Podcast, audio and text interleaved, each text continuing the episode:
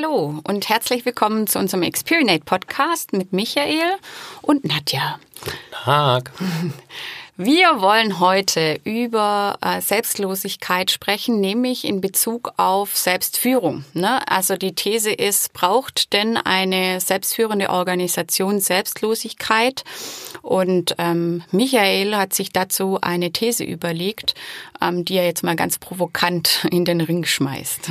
Ja, ganz genau, Nadja. Ich habe mir das äh, mal aus unterschiedlichen Perspektiven angeschaut, das Thema Selbstführung. Und meine Hypothese ist, dass unsere Wohlstandsgesellschaft eher Egoismus fördert als Altruismus. Mhm.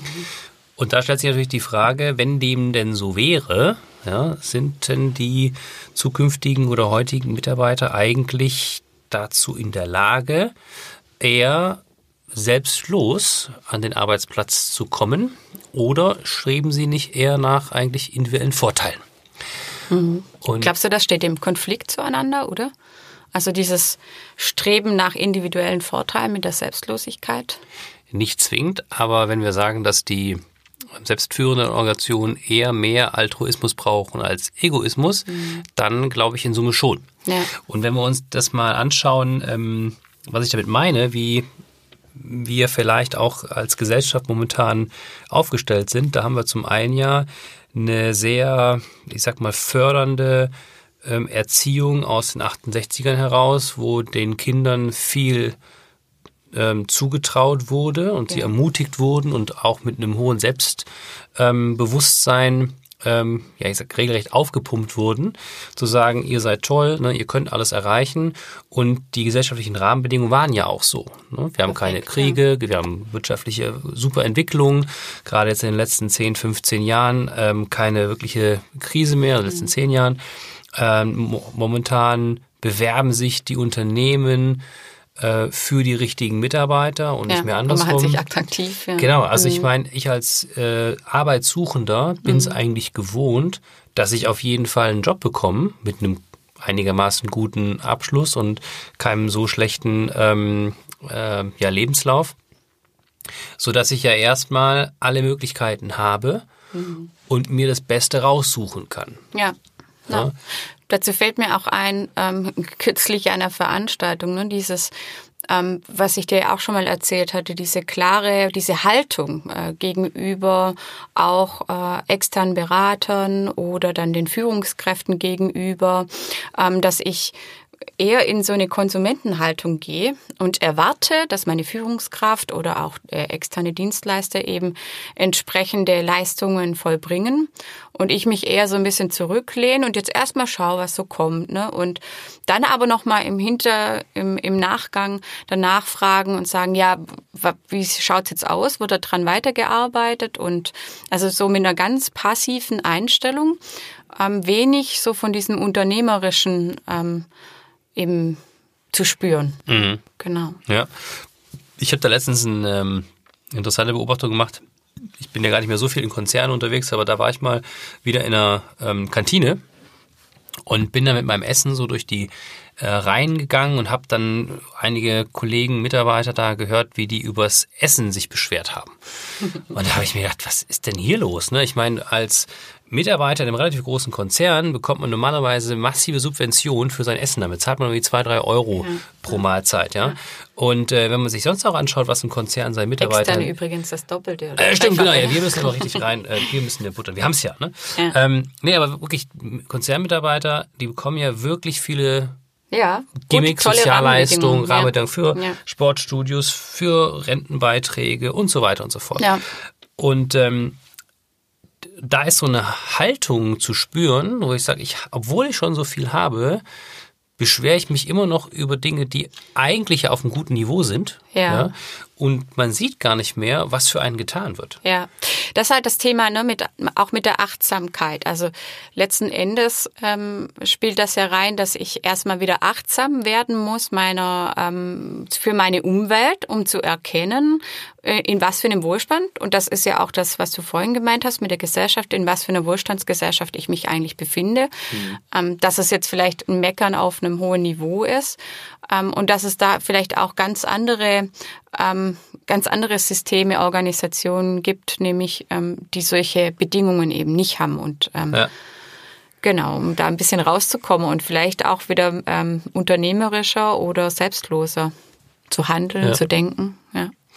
Meine, gerade sind ja die ganzen ähm, Gespräche Richtung Brexit auch äh, sehr intensiv. Ähm, also wenn wir jetzt mal die, die Ebene Richtung EU schauen, ja, ähm, da haben wir momentan Entwicklungen, die eher diesen Nationalismus fördern. Ja, nicht nur bei uns in der EU, aber auch weltweit gesehen. Klar, die da an ihre eigenen Bedürfnisse. Ja. Ganz genau. Und ähm, eine EU, die basiert ja eigentlich auch ein Stück weit auf Solidarität und dementsprechend auch ein Stück weit auf Altruismus, ja, weil ja. ich ja mein eigenes nationales, ähm, meine Vorteile eher nochmal in den Ring schmeiße und sage, wir als EU haben größere Vorteile. Und auch da sehen wir eigentlich, dass immer mehr Länder jenseits mal von ähm, England ähm, sich aus der EU entfernen und eher national geprägte Interessen in den Vordergrund stellen. Und äh, da sind dann schon Entwicklungen, jetzt nicht nur bei uns in Deutschland, sondern auch irgendwo in der Welt, ähm, wo gerade eine Tendenz eher für Egoismus eigentlich betrieben wird, anstatt für hm. Altruismus. Ja. Und Aber dann ist ja auch immer eine Gegenbewegung da, ne? Also da denke ich schon auch an aktuelle Demos, ähm, wo dann sehr auch Solidarität nochmal äh, propagiert wird und ähm, was ja eine total super schöne Entwicklung ist. Ne? Das eine fördert eben auch das andere.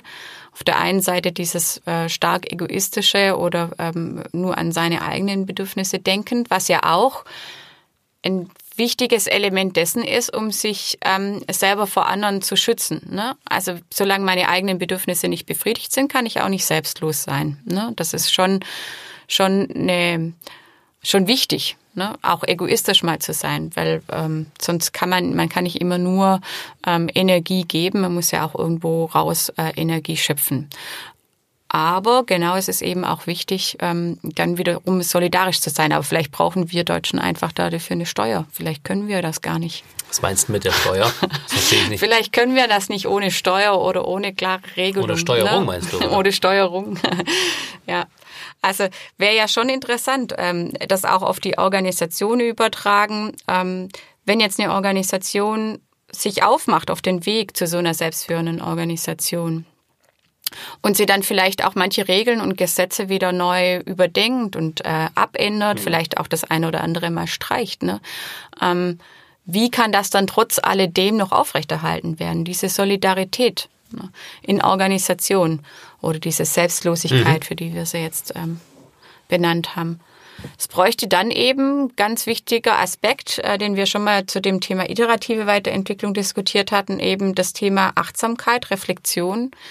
Weil daraus kann ich dann entnehmen, ah, was braucht denn das System jetzt eigentlich? Oh, das ist jetzt gerade, oder auch Perspektivwechsel, ne, um festzustellen, ich ähm, würde damit quasi meinem eigenen Bedürfnis, mein eigenes Bedürfnis befriedigen, aber im Großen und Ganzen dem Purpose nicht dienen oder der äh, solidarischen Gemeinschaft mhm. nicht dienen. Also trete ich mal zurück. Aber Nadja, du hattest ja gerade gesagt, ähm, da bräuchte man keine Steuer mehr. Wie hast du das gemeint? Wir haben ja in Deutschland die Solidaritätssteuer. Wie wäre das denn übertragen auf Firmen?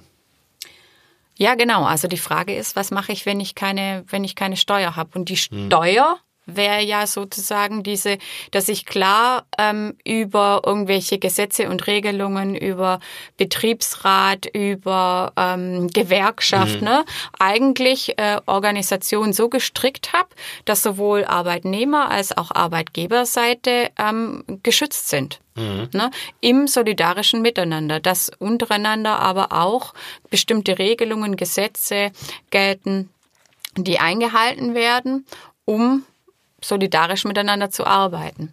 Frage ist nur, ob ähm, das auch wirklich so dieses ähm, eigene Selbst, also die eigene Selbstlosigkeit tatsächlich so schürt.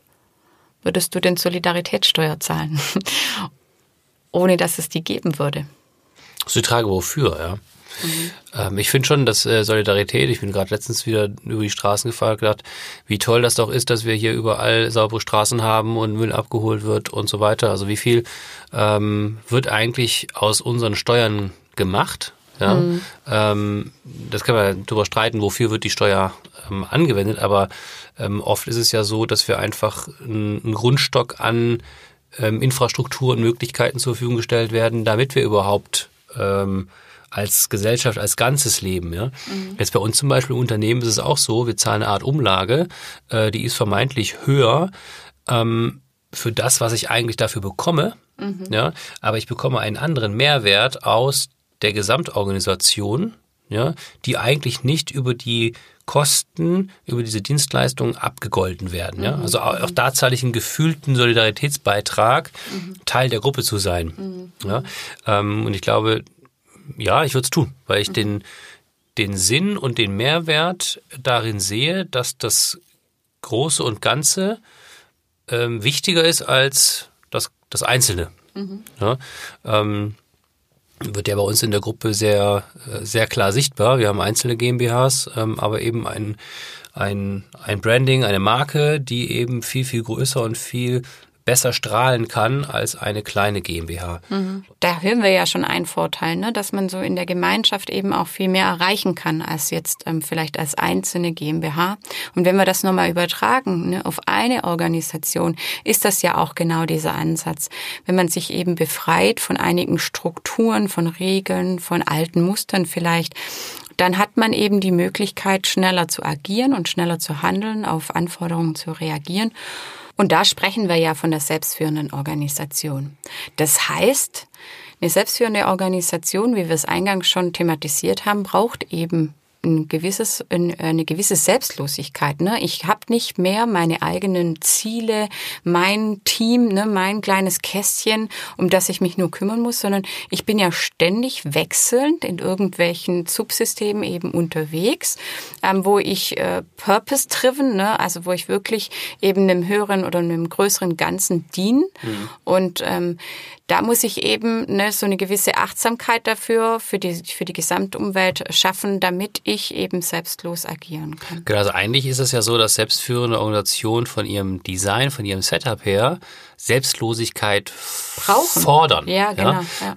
Genau, was du gesagt ja. hast. Ne? Also du bist immer in wechselnden Teams unterwegs, du bist eigentlich nie individuell im Fokus, ja. auch wenn immer nach deinen individuellen Fähigkeiten geschaut wird, um sie bestmöglich einzusetzen. Aber dein Wirken kommt eigentlich erst dann wirklich zum Tragen, wenn du als Team agierst und nicht eben als Individuum. Ja, genau. Beziehungsweise ist ja so sowohl als auch. Ne? Das letzte Mal hatten wir ja auch diskutiert, dass es auch wichtig ist, dass äh, jeder so seinen eigenen Raum hat und mhm. auch um Kreativität, Ideen, ne, vielleicht an der einen oder anderen Stelle auch mal Führung zu übernehmen, sind ja alles wichtige Elemente in der Zusammenarbeit.